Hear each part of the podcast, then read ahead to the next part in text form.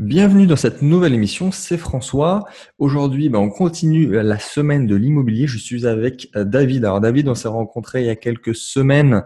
Euh, C'était une soirée, euh, une réunion organisée par Florida Invest. Donc c'est une agence, pour faire très court, qui propose d'investir aux États-Unis, notamment en Floride. Donc David, merci d'avoir répondu à mon invitation. Donc je te laisse un peu plus rentrer dans le détail sur ce que tu fais et aussi ton parcours parce qu'on on est curieux ici. Ok, super. Merci François. Merci pour l'invitation. Euh, je suis ravi d'être là dans le, podcast. Euh, donc effectivement, on s'est rencontrés à la conférence qu'on a donnée à, à Montpellier et euh, qui couvrait totalement, euh, qui couvrait totalement le thème de ce qu'on fait. Ce qu'on fait, c'est finalement, euh, on, on, offre d'accompagner les investisseurs français et européens dans leur démarche de diversification patrimoniale.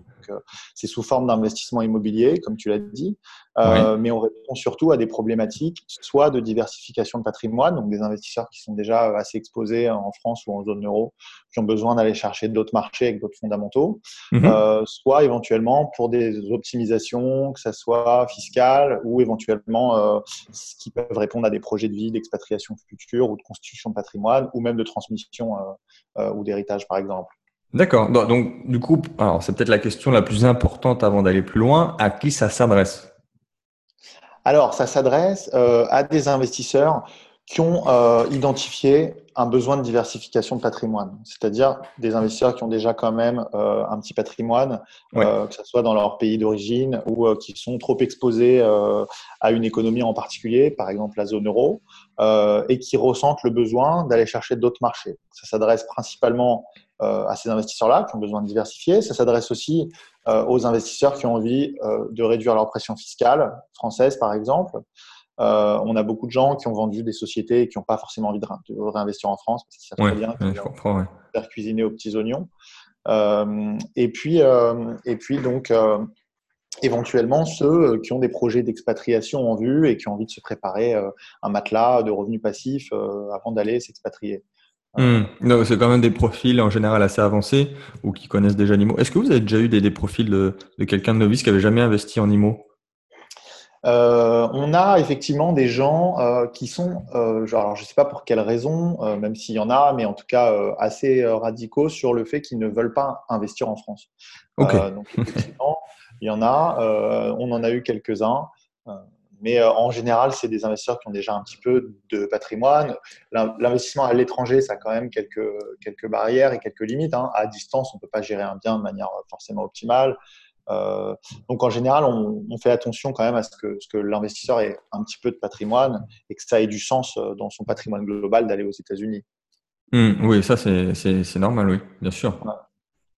Ok. Est-ce que tu pourrais peut-être alors, question de, de, de culture propre, euh, donner les différences voilà, entre le marché immobilier américain, alors peut-être plus en Floride du coup, et le marché immobilier en France, parce que euh, on a un marché, c'est pas le sujet de, de, cette émission, mais en France qui est quand même très très intéressant, avec des, des moyens de levier euh, assez extraordinaires. Mais euh, quels sont du coup les avantages peut-être par rapport à la France et les inconvénients? Peut-être voilà trois trois grosses différences, différences majeures. Voilà, alors effectivement, il y, en a, il y en a pas mal. Moi, ce qui me vient, ce qui me vient en tête euh, là principalement, et je pense que c'est intéressant parce que c'est vraiment dans le vif, c'est qu'en France, on est quand même dans un marché où euh, on connaît, euh, c'est assez opaque de, de, de, connaître la valeur réelle des biens. Il y a pas mal d'incitations fiscales, que ce soit pour les, les, différents dispositifs type Pinel, etc. il y a la niche fiscale sur la résidence principale. donc finalement, les biens s'échangent à une valeur qui finalement euh, convient aux acheteurs et aux vendeurs, mais on ne connaît pas la valeur réelle euh, des actifs. Aux États-Unis, c'est beaucoup plus transparent. C'est-à-dire qu'il n'y a pas d'incitation fiscale. Euh, les actifs, ils s'échangent de manière assez liquide, donc c'est très fluide. Donc finalement, le prix reflète vraiment la valeur. Après, de, manière un petit peu plus, euh, plus légère. Une des différences majeures, c'est le risque locatif. On sait en France, c'est très difficile de euh, d'éjecter un locataire qui ne paye pas son, son loyer. Ça, se répercute, ça se répercute sur les gens qui sont en recherche de, de logement euh, à louer parce que voilà, le, le, filtre est vraiment dur à passer. Euh, donc finalement, c'est assez contraignant, notamment pour les investisseurs, parce que là, on est vraiment sur ce sujet-là. Les investisseurs et les propriétaires, euh, ils, ils, ont un risque locatif qui est assez élevé. Le jour où le locataire décide d'arrêter de payer, bon, bah, ça crée plein de problèmes. Aux États-Unis, il n'y a pas ça. C'est très facile d'éjecter un locataire. Ouais, ils doivent, doivent, être beaucoup moins indulgents, je suppose. Exactement. On peut, euh, on peut euh, annuler un bail en cours en tant que propriétaire. On peut éjecter un locataire qui ne paye pas dans les Ok, c'est euh, intéressant. Et puis il y a des répercussions sur l'avenir financier de l'individu euh, qui ne paye pas qui sont assez importantes. Il y a un système de, de, de, crédit score euh, que tu connais peut-être. Ah oui, oui, j'avais vu passer. Voilà, c'est une genre de, blacklist où effectivement, même s'il fait une, ce genre de, bêtises une fois, après, ça va être compliqué pour lui. Bah voilà, on a tous une note de, est-ce qu'on est bon payeur ou pas. Et donc là, il y a des répercussions assez importantes qui empêcheront les, les, les locataires de se loger euh, facilement dans, dans l'avenir. Et puis euh, en troisième, comme ça, euh, je dirais que les, les, frais de notaire, les frais, de notaire sont presque inexistants aux États-Unis. Il s'agit juste de payer un avocat qui va s'occuper du transfert de titres. là, on voit des frais de notaire assez importants. après, en France, pour, pour pencher aussi, pour donner un peu de points à la France, on a, on a un, levier bancaire qui est, qui est assez important. C'est tout le monde peut finalement emprunter à hauteur de ses revenus. Euh, et même là, si on compare euh, juste les taux, euh, on est très très bas en France, même aux États-Unis, c'est du 3, 4, 5. Voilà, tout à fait. Les taux en France sont historiquement très bas. c'est quand même relativement simple d'emprunter, notamment sur une résidence principale. donc, il y a quand même le levier bancaire, je pense, qui penche vraiment du côté de la France pour ce coup-là. Ok, ouais, c'est pas une incitation à, vous dire d'aller chercher ailleurs parce qu'on a un très beau marché, mais c'est intéressant d'avoir tous ces aspects en jeu. Et c'est vrai que la question du notaire, c'était une chose qui m'avait marqué, euh, notamment euh, lors de votre conférence. C'est vrai, je crois s'il y avait une limite en dessous de 200 000 dollars, je crois que c'est quelque chose comme ça. Il y a vraiment aucun notaire, quoi. Euh, en fait, c'est en fait c'était euh, c'est pas. Enfin, c'est l'équivalent. Oui, c'est un peu l'équivalent de en France où nous c'est systématiquement même pour une place de parking on est obligé de passer devant le notaire. Alors que là, il y a quand même un, certain niveau du bien par lequel bah c'est direct limite vendeur acheteur. Tout à fait, tout à fait. En fait, il s'agit juste de vraiment vérifier, euh, comme on dit là-bas, la propreté euh, du titre de propriété, qu'il n'y pas d'encombrement euh, quelconque, de petites de dettes ou de choses comme ça, et puis de le transférer. Donc, il s'agit vraiment de payer un peu, un peu de paperasse et, un avocat. Ok. alors, si on veut rentrer un peu plus en profondeur avec toi et par rapport à Florida Invest, comment vous, vous fonctionnez euh, pour quelqu'un qui est intéressé Comment ça, marche fiscalement parlant, les démarches administratives, le marché floridien pour un Français Comment ça fonctionne? Alors, nous, euh, nous finalement, notre mission, euh, c'est de créer toutes les passerelles qui facilitent l'investissement aux États-Unis et pour nous en Floride. Donc l'idée, c'est d'abord d'accompagner, euh, de, de, de, vraiment permettre à l'investisseur d'appréhender le marché. Euh, en on a beaucoup d'analyses, on a fait beaucoup de, documentation.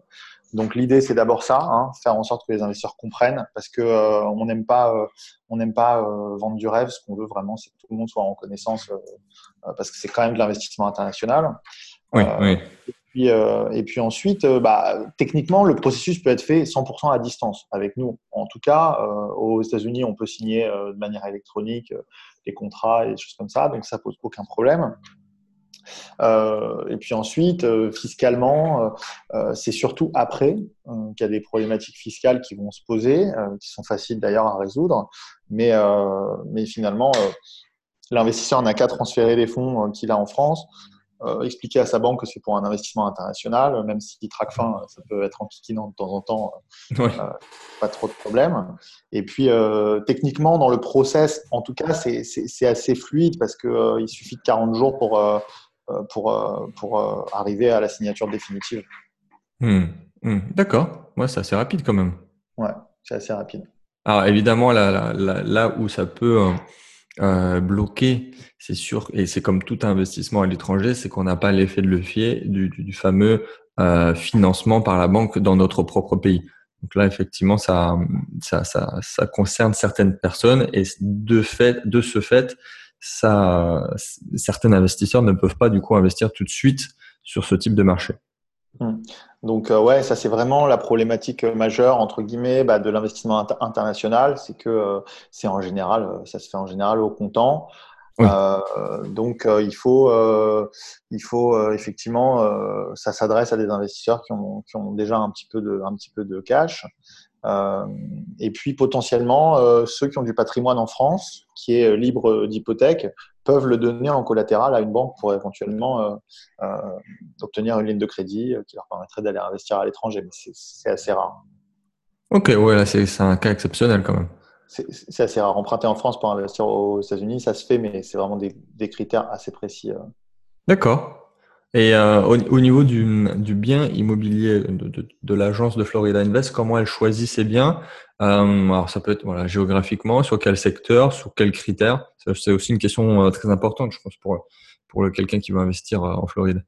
Hum, c'est fondamental. Nous, nous, ce qu'on essaye de, de faire, comme tu sais, on communique pas mal, notamment en vidéo, sur les réseaux sociaux. Oui. Ce qu'on essaye de, de faire, c'est d'abord euh, expliquer, euh, c'est d'abord rationaliser l'investissement en Floride parce qu'on connaît pas mal la Floride du bord de mer, euh, des retraités, exactement, des, oui, des boîtes de nuit, mais il y a un visage qu'on connaît moins, c'est celui de l'arrivée massive des classes moyennes travailleuses depuis 10-15 ans. Et, et finalement, c'est cette population-là qui a une vraie demande flagrante de logement. Euh, et c'est cette population-là euh, que nous, euh, en fait, c'est leur demande auxquelles on répond. Donc, euh, donc nous, nos biens, c'est finalement des biens qui sont dans des zones qu'on appelle de middle class là-bas, des zones de classe travailleuse euh, en famille, qui vont, euh, qui sont souvent autour de gros pôles d'activité, mhm. en centre d'affaires par exemple, etc. Donc l'idée, nous, nos produits, c'est en général des produits donc, qui ont des bons ratios. On, fait attention à proposer des produits qui sont pas trop chers. Donc, c'est en général. Ouais, ça représente combien, ouais? Entre 100 et 200 000 dollars. Ok et euh, si possible qui vont euh, qui vont permettre de loger une famille qui va apporter de la stabilité euh, et de la visibilité euh, et de la sécurité à l'investisseur. Donc en général bien familial, donc deux chambres voire plus, euh, dans une zone voilà dynamique qui, qui répond à la demande de logement des classes moyennes, proche de grands pôles d'activité. C'est ça les biens Florida Invest aujourd'hui. Donc, il y a une différence par rapport à la classe moyenne française. Ils demandent peut-être, je sais pas, une surface plus grande ou vraiment des aspects euh, comme ça particuliers?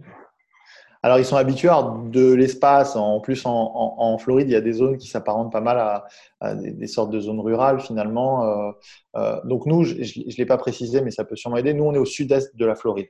Il y a, trois, comtés, celui de, de, la ville de Miami, celui de la ville de Fort Lauderdale et celui de la ville de West Palm Beach. Euh, qui comprend aussi Palm Beach, là où, par exemple, Donald Trump euh, a sa maison historique euh, sur l'île de Palm Beach. Donc, on est sur la, vraiment le sud-est. Ouais.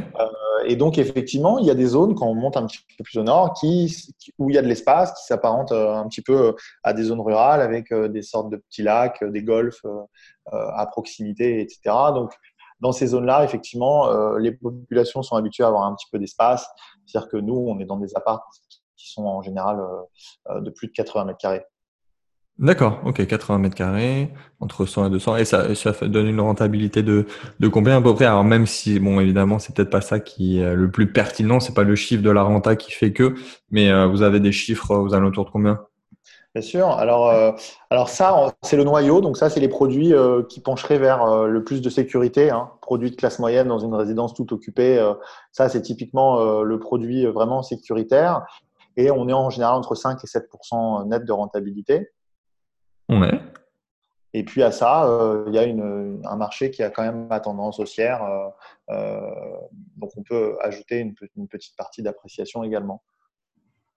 Très bien, ok. Bah, merci beaucoup, David. On va en rester là. On va faire une autre émission si tu veux aller euh, plus loin, toi qui écoutes cette émission avec David. Euh, est-ce que tu veux rajouter quelque chose pour conclure cette, euh, cette première émission? Euh, donc oui, nous, euh, nous on, le dit toujours euh, aux investisseurs, il y a des bonnes choses à faire en France, il y a des bonnes choses à faire aux États-Unis. on a une partie de notre équipe qui vient de la gestion de portefeuille. Ce qui est intéressant, c'est d'avoir des portefeuilles diversifiés avec des actifs sécuritaires, des actifs risqués et diversifiés aussi en zone géographique. donc moi, je conseille aux investisseurs qui démarrent de commencer à se constituer un patrimoine en France en utilisant un maximum de leviers. et plus tard, ça leur ouvrira des, des portes pour, pour investir à, l'international et diversifier quand ils en ressentiront le besoin. Oui, bah, moi le premier, je, je tiens ce discours.